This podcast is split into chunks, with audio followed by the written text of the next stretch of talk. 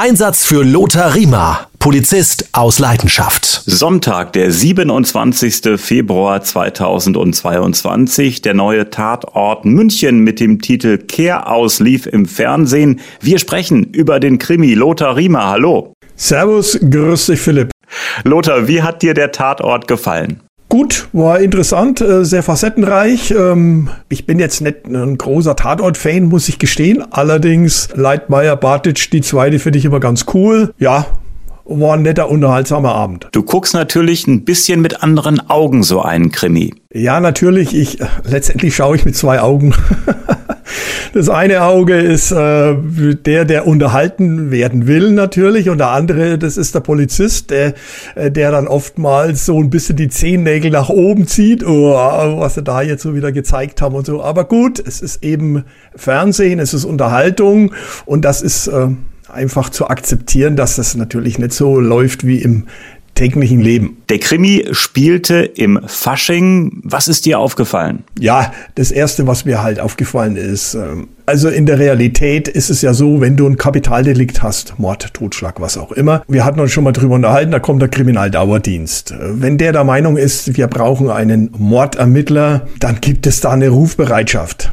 Und da kommen nicht zwei Sachbearbeiter, die dann womöglich noch vom Fasching einen Intus haben und dann kommt er dann noch mit dieser Faschingsjacke da an ähm, und übernehmen den Fall, sondern da gibt es eine Rufbereitschaft von den Mordermittlern und die kommen dann. Und die sind zu Hause erreichbar ähm, und die haben dann nicht irgendwo auf dem Fasching noch ein bisschen Heidewitzka gemacht so als Pilot, als Flugkapitän äh, verkleidet, das äh, war ja auch wirklich ein bisschen schräg. Ja, und dann hat er da so seine zivile Jacke drüber gezogen und dann äh, unten drunter und dann sind die da auch gleich losgezogen. Ja, das fand ich schon ein bisschen strange, aber wie gesagt, das ist natürlich TV. Ähm, also das ist mir aufgefallen. Ähm, das zweite, ah, was ich gleich wieder so die Augen zugezückt habe, dachte, das kann jetzt nicht wahr sein. Da, da liegt eine tote Person, die Spurensicherer sind am Arbeiten. Erstens mal, das war nachts, es ist nicht ausgeleuchtet. Also das ist das Erste, das äh, Beleuchtung. Du brauchst da eine richtig gute Beleuchtung. Und wenn du jetzt selber nicht genug Beleuchtung hast oder es ist äh, weiträumig zum Absperren, dann holst du dir halt die Feuerwehr oder den THW und die leuchten den Tatort entsprechend aus. Da ist natürlich auch ähm, Polizeiabsperrbänder, das wird weiträumig abgesperrt. Nee, unsere zwei Tatort-Kommissare latschen da rein, die zwei Nasenbären. und, äh, und gehen dann an die Leiche ran und äh, so das klassische Spurenvernichtungskommando und äh, mein ehemaliger Kollege der Uwe, jahrelang spurensicherer gewesen, der hat sich aber aufgeregt, auch über die Filme, weil der sagt, da wird abgesperrt und da kommt keiner rein, aber auch wirklich keiner. Und dann arbeiten da die Spurensicherer. Das heißt, die Schutzleute, die als erstes in der Regel vor Ort sind, sperren ab, den Tatort, schauen, dass vielleicht noch irgendwelche Zeugen da in der Nähe auch sind, die man äh, die Personalien aufnehmen kann. Und da geht da niemand mehr rein und dann kommt der Spurensicherer und wenn der sein Okay gibt, dann kommen die zwei Nasenbären. und die zwei äh, Nasenbären haben dann erstmal ein Foto ähm, von ähm, der Leiche gemacht, von dem toten Mann und äh, sind dann halt in die Kneipe, wo er wohl zuletzt war und haben rumgefragt, kennst du den Mann, kennst du den Mann? Ja, das ist natürlich schon lässig. auch äh, unrealistisch. Also erstens mal magst du äh, Fotoaufnahmen nicht mit dem Handy da mal schnell Gut, vielleicht haben sie ein dienstliches Handy auch, aber das muss ja alles dokumentiert werden. Und vor allem, also ich zeige doch nicht die Leiche da durch die Gegend.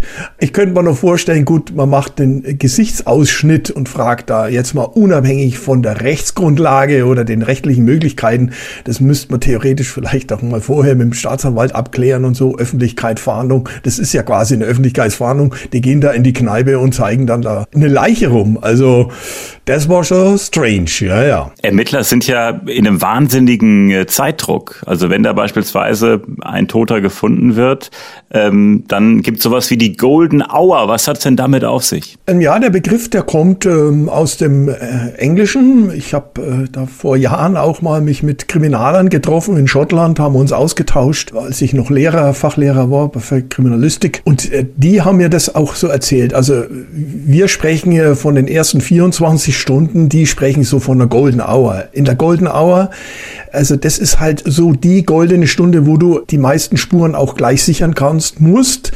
Also man weiß bei Kapitaldelikten, die ja größtenteils ja auch Beziehungsdelikte sind, dass man äh, innerhalb der 24 Stunden möglichst viele Informationen sammeln muss, auch Spuren weil das ist das Wichtigste. Alles, was danach kommt, dann wird's halt schwieriger, je länger es dauert. Die Kommissare haben nach einem Rotkäppchen gesucht, einer Frau als Rotkäppchen verkleidet. Silke Weinziel heißt sie in dem Film, gespielt von Nina Proll. Sie finden das Rotkäppchen, die hat ordentlich was getrunken, hat richtig einen im Tee und die kommt dann erstmal äh, in die Ausnüchterungszelle und ist gleichzeitig eine wichtige Zeugin. Ist das okay aus deiner Sicht? Ja, jetzt ist die Frage, wie man mit der Dame umgeht. Auch das ist ja unterschiedlich. Die ist ja eigentlich mit den zwei Schlitten gefahren. Ähm, da hätte ich schon mal eigentlich eine Ansage gemacht.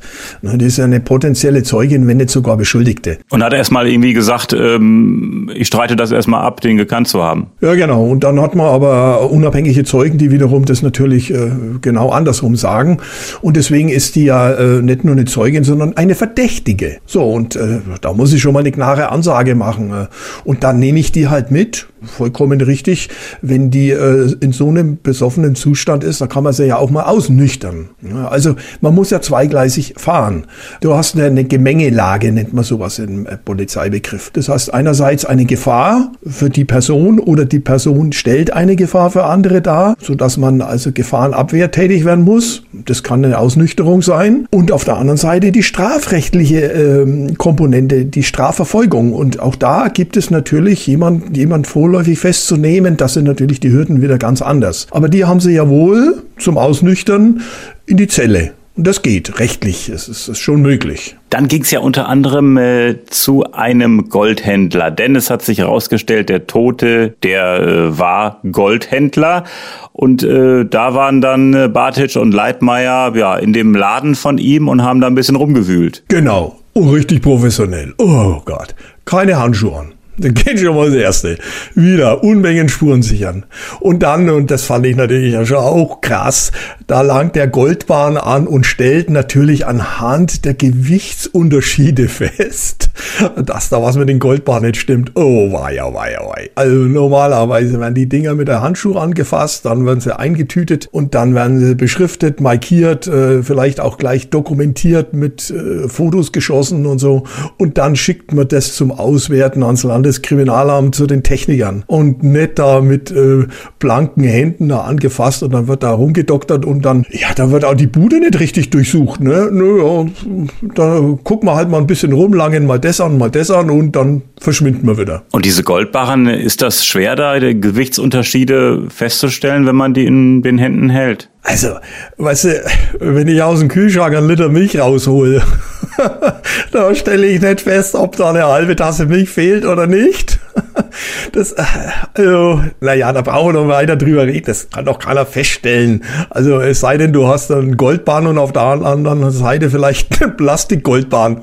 Aber, also, ob da ein paar Gramm fehlen oder nicht und das andere ist dann Silber und, und mit Gold überzogen. Naja, gut. Film da haben wir also den Laden des Mordopfers. Bartic und Leitmeier äh, sind da ohne Handschuhe unterwegs und wühlen sich da so ein bisschen durch. Ich glaube, ähm, da geht es doch eigentlich darum, auch Spuren zu sichern. Äh, und die äh, zerstören praktisch alle möglichen Spuren dadurch. Genau, und verändern ja auch. Die verändern ja die Auffindesituation. Also als erstes geht man da rein mit einem Spurensicherer und da wird alles mal erstmal dokumentiert. Wie ist der Telefonhörer aufgelegt oder nicht? Ist der Strom an, aus? Ähm, was was ich, läuft der Computer, läuft er nicht? Also äh, ist das Fenster offen, ist es gekippt, äh, wie auch immer? Wie ist der Schließzustand der Tür? Ist die Tür geschlossen? Ist sie verschlossen? Ist sie nur angelehnt? Was auch immer. Jetzt kommen die da rein. Die zwei, die rumpeln da rein. Ja, die gehen in den Laden von dem Opfer und verändern da die Spuren ohne vorher die Spurensicherung reinkommen zu lassen. Hätte das denn ähm, dienstrechtliche Folgen für Bartic und Leitmeier, wenn äh, das Ganze mal vor Gericht kommen würde und da sind Spuren vernichtet worden? Äh, sagen wir mal, das vielleicht weniger aus einem Anschluss vom Chef, aber weißt du, da bist du der Pausenclown vor Gericht Das habe ich auch immer meinen Schülern gesagt. Ihr müsst euch doch mal überlegen, wenn ihr heute vor Gericht seid und der Rechtsanwalt sagt, ja, Herr Leitmeier und Herr Badic, ähm, was haben Sie denn da gemacht? Und dann erzählen die das und dann, ja, hatten Sie Handschuhe an? Hm, ja, äh, wissen wir ja, ja, haben Sie es dokumentiert? Was haben Sie denn gemacht? Haben Sie die Spurensicherung kommen lassen? Nee, wir haben mal selber ein bisschen rumgeschaut. Hey, da bist du der Pausenclown. Die zerlegen dich. Die Rechtsanwälte zerlegen dich. Da bist du unglaubwürdig vor Gericht. Unglaubwürdig. Und zu Recht, weil natürlich der Rechtsanwalt sagt, ja, sie haben ja die Spuren gelegt. Die sind ja nicht von dem Täter, Täterin, was auch immer. Die beiden, äh, Bartic und Leitmeier, die plaudern ja schon mal äh, im Büro. Aber äh, Stichwort Bürokratie, also bei der Schreibarbeit habe ich die noch nicht gesehen. Ja, noch nicht. Also die wenigsten. Gut, jetzt muss man sagen, in 90 Minuten kannst du ja nicht äh, 90 Minuten Schreibarbeit zeigen. Aber äh, die haben auch keinen Chef, äh, die wursteln so vor sich hin, die schreiben auch nicht immer einen Zwischenbericht oder geben mal ihrem Chef einen Zwischenbericht. Die haben auch äh, keine Arbeitsgruppe oder wie auch immer. Aber es ist klar, 90 Minuten, da wird das alles reingepackt. Deswegen finde ich auch oder bin so ein Fan auch mit meiner Frau, gerade zum Beispiel von den englischen Serien, die Krimiserien bei Netflix, bei Amazon oder wo auch immer. Also die Briten bei so Staffeln, die haben natürlich mehr Zeit und die zeigen dann auch mal, da wird eine Arbeitsgruppe aufgerufen, da werden verschiedene Aufgaben verteilt, da gibt es auch einen, der die Aktenführung macht. Ganz wichtig, die Aktenführung, das muss dokumentiert werden wer macht was, wer hat wen wann vernommen und nicht einfach da, da sitzt man wegen locker flockig im Büro und dann, ach, jetzt machen wir mal das und das und dann kommt der Kalli und macht mal eine lustige Bemerkung noch, der ist hier so ein bisschen der Pausenclown auch und der hat immer so ein bisschen die A-Karte gezogen, ne? der muss dann immer so die Arbeit machen und dann ziehen unsere zwei Helden wieder los und äh, ja, und lösen den Fall. Aber es würde doch in Sachen Realität gut tun, man muss ja nicht zeigen, wie die beiden einen Bericht schreiben, aber zumindest mal so ein Satz wie so, hast du den Bericht schon fertig, dann müssen wir das unserem Chef geben, sowas. Zum Beispiel, oder oh weh, jetzt müssen wir aber erstmal rein ins Mutterhaus äh, und, und müssen unserem Chef mal Bescheid geben. Oder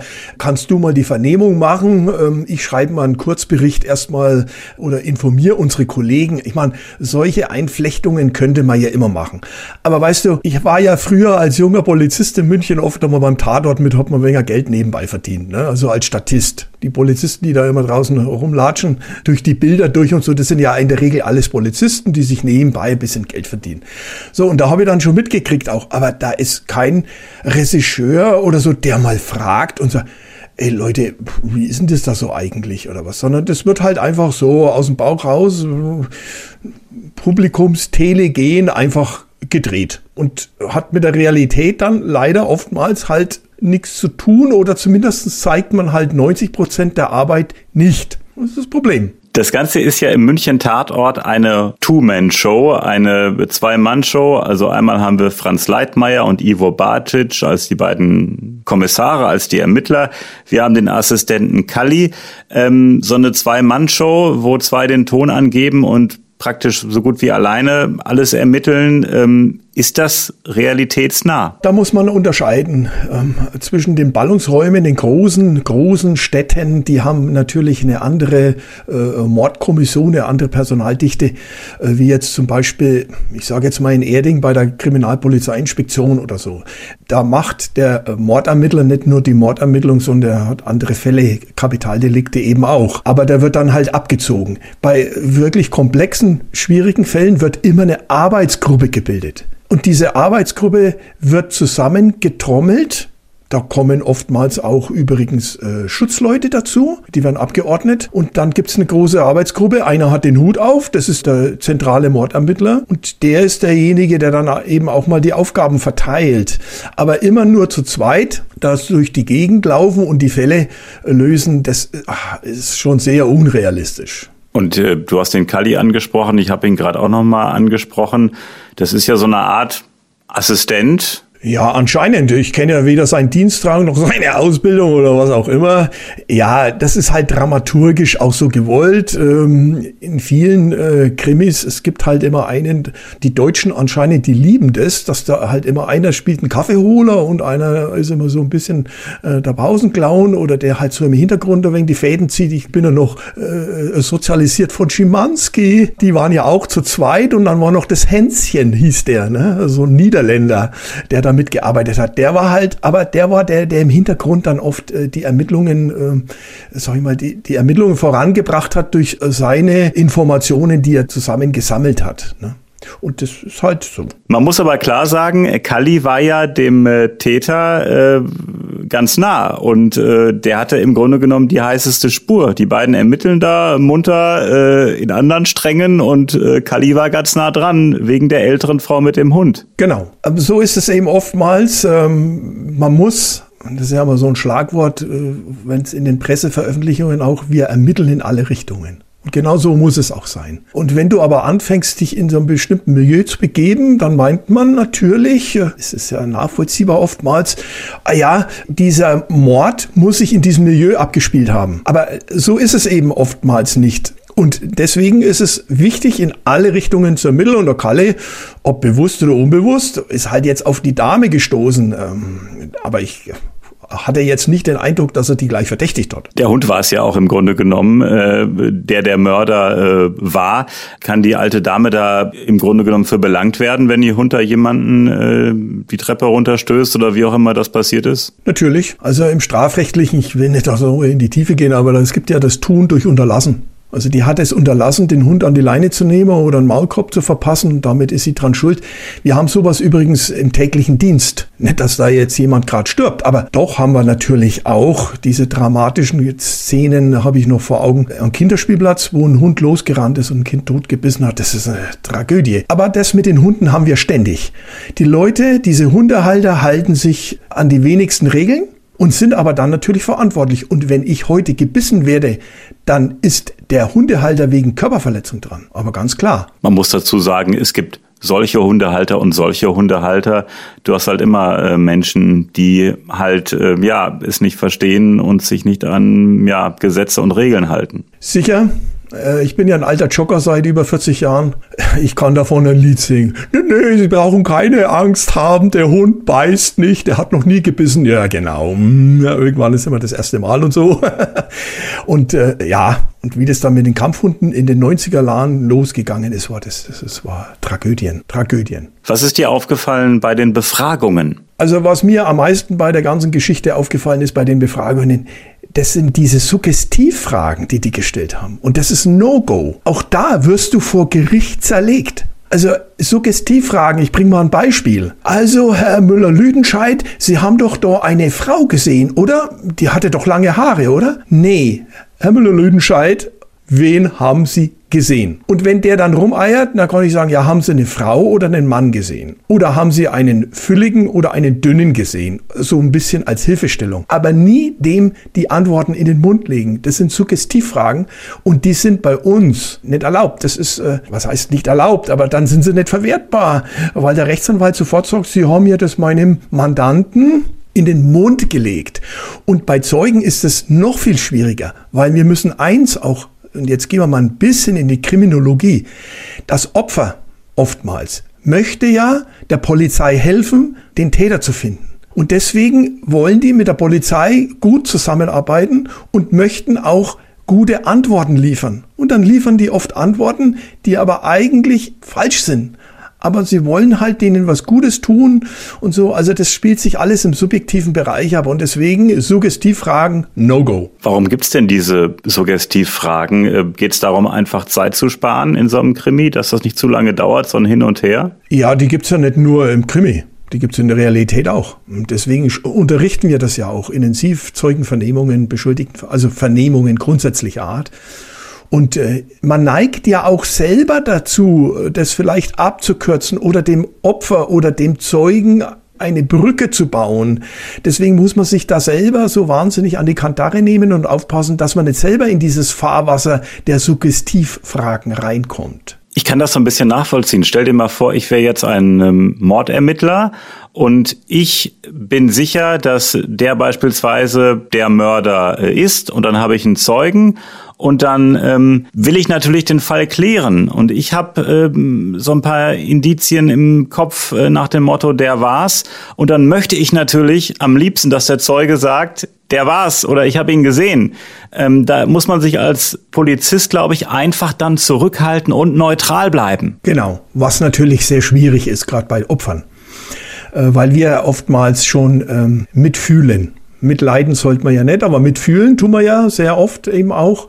Ist doch ganz klar, du bist ja da ganz nah dran. Und deswegen ist es umso wichtiger, dass wir versuchen, neutral zu bleiben und auch vor Gericht, nochmal, vor Gericht keinen Ansatz liefern für den Rechtsanwalt, uns unsere Arbeit kaputt zu machen und uns unglaubwürdig darstellen zu lassen. Eine sehr tragische Figur in dem Tatort hat äh, Silke Weinziel gespielt. Das ist äh, die, die als Rotkäppchen verkleidet war zu Beginn des äh, Krimis gespielt von Nina Proll und die Silke, die hat sich ja praktisch so eine Scheinwelt aufgebaut. Ja, äh, übrigens, ich fand die Schauspielerin brillant.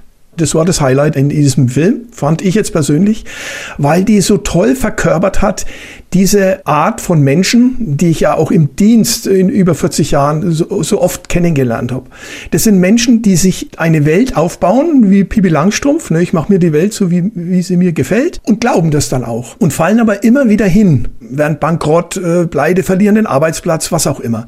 Und wenn die Ehen kaputt gehen. Aber, und das ist die große Tragödie dabei, die hinterfragen sich nicht selber, sondern da ist immer ein anderer dran schuld oder die andere Situation oder der Wetterbericht war falsch oder was auch immer. Also da werden die haarsträubendsten Argumente geliefert, ja nicht, um sich selber zu hinterfragen und auch dadurch natürlich auch festzustellen, der Fehler liegt bei mir. Und der erste Schritt ja, um ein Leben zu ändern, ist ja die Selbsterkenntnis. Und das machen die aber nicht. Also die erkennt sich selber nicht, dass er letztendlich eine riesengroße Lebenslüge lebt. Und irgendwann bricht das Kartenhaus dann zusammen. Genau. Und bei der ist ja das Kartenhaus ja schon öfters im Leben zusammengebrochen. Passiert ja immer wieder, weil sich ja nicht ändert. Also mein Leben, letztendlich äh, meine Art zu leben, ändere ich ja nicht. Und deswegen bricht das Kartenhaus immer wieder zusammen. Aber wieso merken diejenigen das dann nicht, dass das Kartenhaus zusammenbricht, dass es so nicht weitergehen kann? Naja, wenn das Kartenhaus zusammenbricht und du müsstest dir selber eingestehen, dass es an mir liegt, das ist schon auch schwierig. Ich bin jetzt kein Psychologe, aber ähm, so ist es ja oftmals auch bei einem selber, wenn man ähm, sagt, ich, ich habe da versagt. Ja, warum habe ich versagt? Äh, lag es an mir, lag es an den Umständen und wenn es an mir lag, dann muss ich es ändern, muss ich was ändern. Und das machen die aber nicht sondern da ist mir mal jemand anders schuld. Und deswegen denke ich, ist diese Frau auch äh, immer wieder von einer Situation in die andere reingestolpert auch, das ist ja, ich glaube auch, die ist jetzt im Grunde genommen äh, hypothetisch, aber kein böser Mensch. Aber halt, ich sage immer, äh, lebensunfähig. Ich fand das so krass. Also eine Zeitweise in dem Film, als ich den gesehen habe,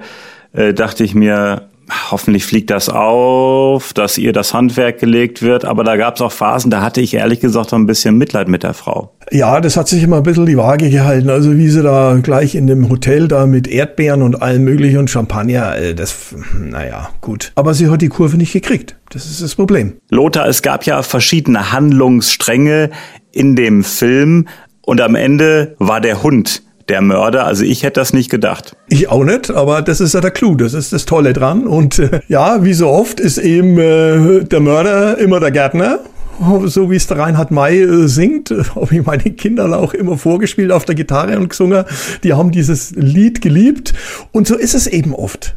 Deswegen ermitteln wir in alle Richtungen und ja, und dann stellt sich jetzt raus, es ist die alte Oma mit dem Hund. Das war natürlich dramaturgisch super gemacht, äh, wo der sogenannte Wow-Effekt kommt. War klasse, gut. Gegenüber ähm, des äh, Geschäftes des Toten, dieser Goldhandel, da gegenüber äh, war ein Tattoo-Studio in dem Film ähm, und äh, das wurde für Geldwäsche genutzt. Ist das ein Klischee? Nee, das ist äh, klar. Du brauchst ja, wenn du heute ähm, Schwarzgeld, also du hast Geld, das aus ähm, inkriminierten äh, Handlungen, also aus strafbaren Handlungen kommt, das musst du ja waschen. Also es sollte ja in irgendeiner Form weiß werden. Und dazu musst du natürlich Unternehmen gründen, Kleingeschäfte. Das fängt ich will den Leuten nicht so nahe treten, aber das fängt beim Dönerladen an und hört äh, beim Tattoo-Studio, bei der Spielhalle oder wo auch immer auf, wo du das Geld, das er ja äh, bekommen hat, als Goldhändler in irgendeiner Form waschen musst. Und Tattoo-Studio gegenüber ist doch super. Ne? Und äh, da fragst du dich oftmals, ich habe mich oft als Polizist auch gefragt, wie kann so ein Geschäft funktionieren, wo nie Leute drin sind. Ne? Wir hatten mal am, am, Bahnhof vor vielen, vielen Jahren, wie ich damals ja Fahnder war am Bahnhof, so eine Weinstube. Da war nie jemand drin. Und jetzt sind ja die Mieten am Bahnhof schon äh, satt. Gell? Wie haben die sich finanziert? Unserer Meinung nach war da Geldwäsche im Spiel.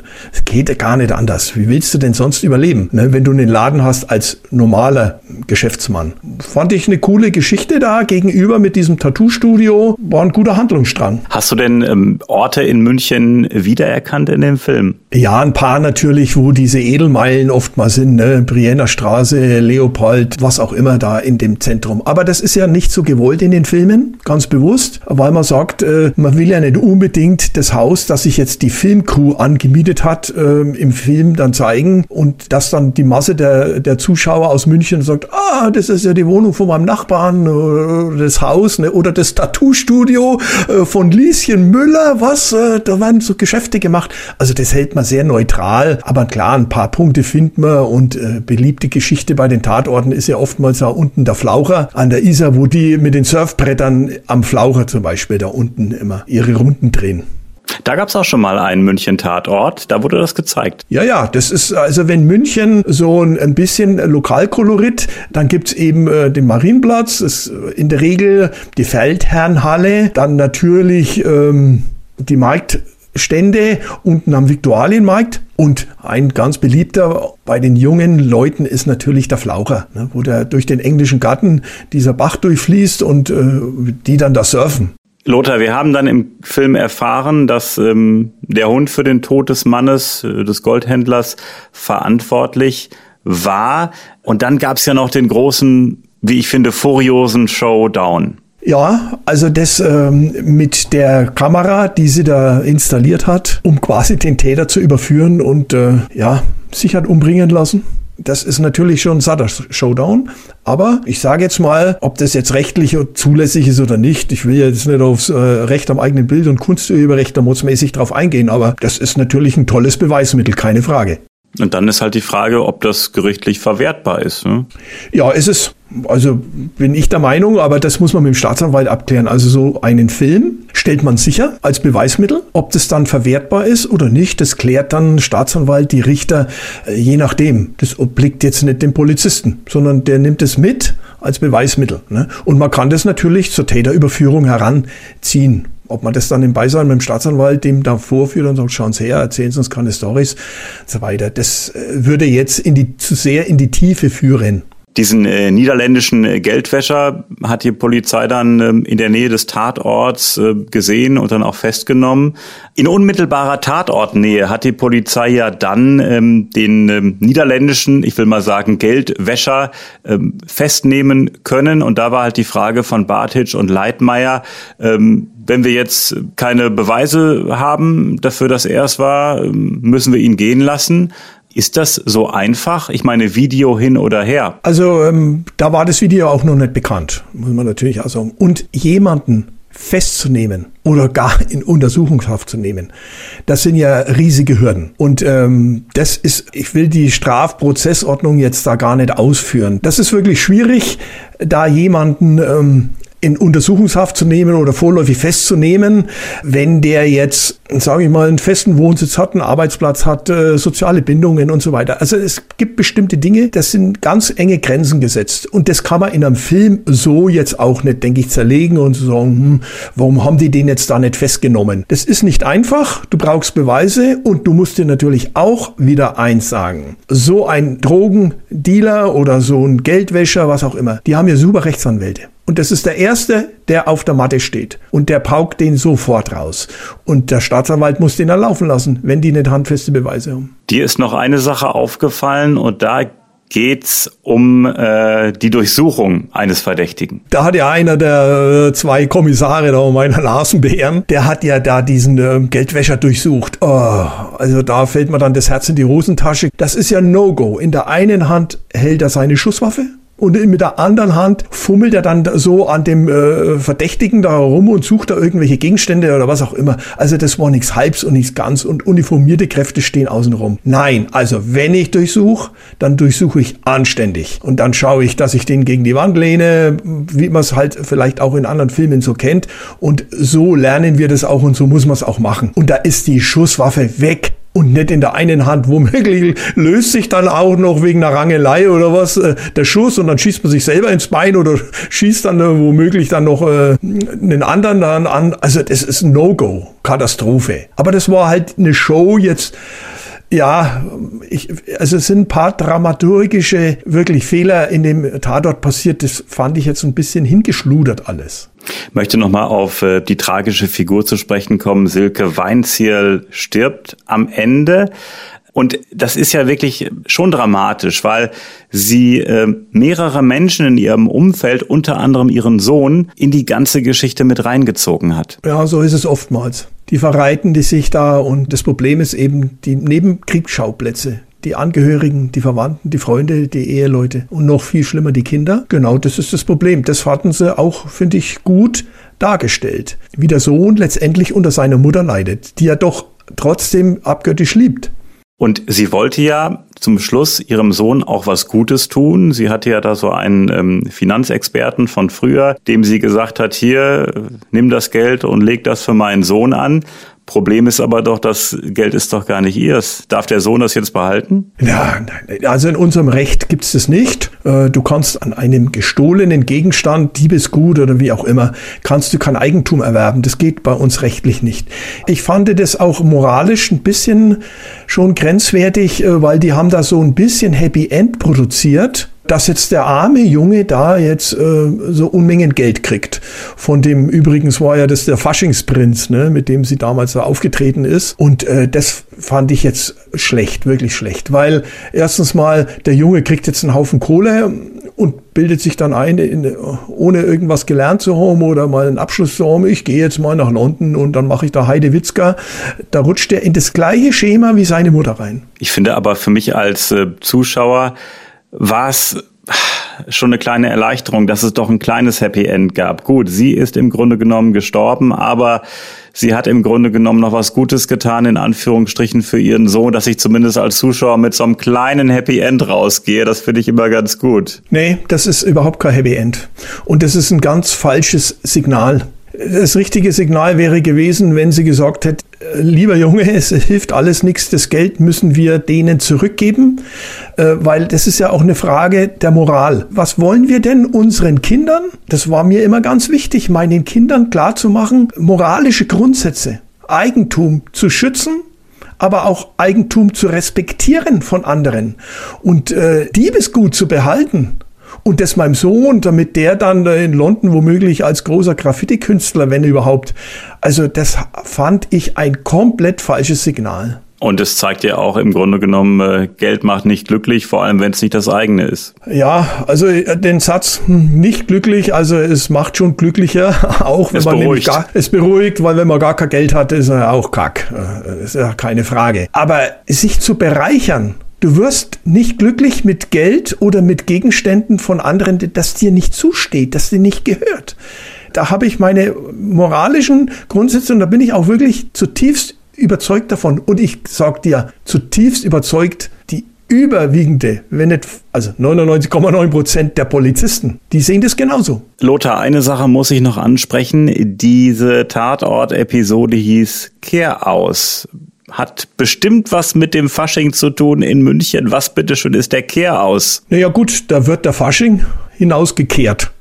Kennt man ja, Vielleicht wird auch der Fasching in einem Sarg zu Grabe getragen und äh, das Kehraus ist halt äh, bei uns am Faschingsdienstag nachts um 12 ist ja dann oder 24 Uhr ist alles Schluss dann und da haben sie halt den Kehraus gehabt und äh, ja, München ist jetzt nicht die klassische Faschingshochburg wie bei den Pappnasen da oben, aber ja, es wird schon ab und zu Fasching gefeiert, unabhängig jetzt von Corona und da haben sie halt den Kehraus gemacht. Und Lothar, was mir abschließend äh, im Gedächtnis bleibt nach diesem Tatort, diese wirklich, wirklich tragische Figur der Silke. Ja, gebe ich da recht, finde ich auch. Das ist eine Tragödie gewesen eines Lebens. Wir haben in dieser Folge über den Tatort München mit dem Titel Kehr ausgesprochen. Lothar Riemer, an dieser Stelle vielen Dank und bis zum nächsten Mal. Ich danke dir auch und macht es gut alle beisammen. Servus.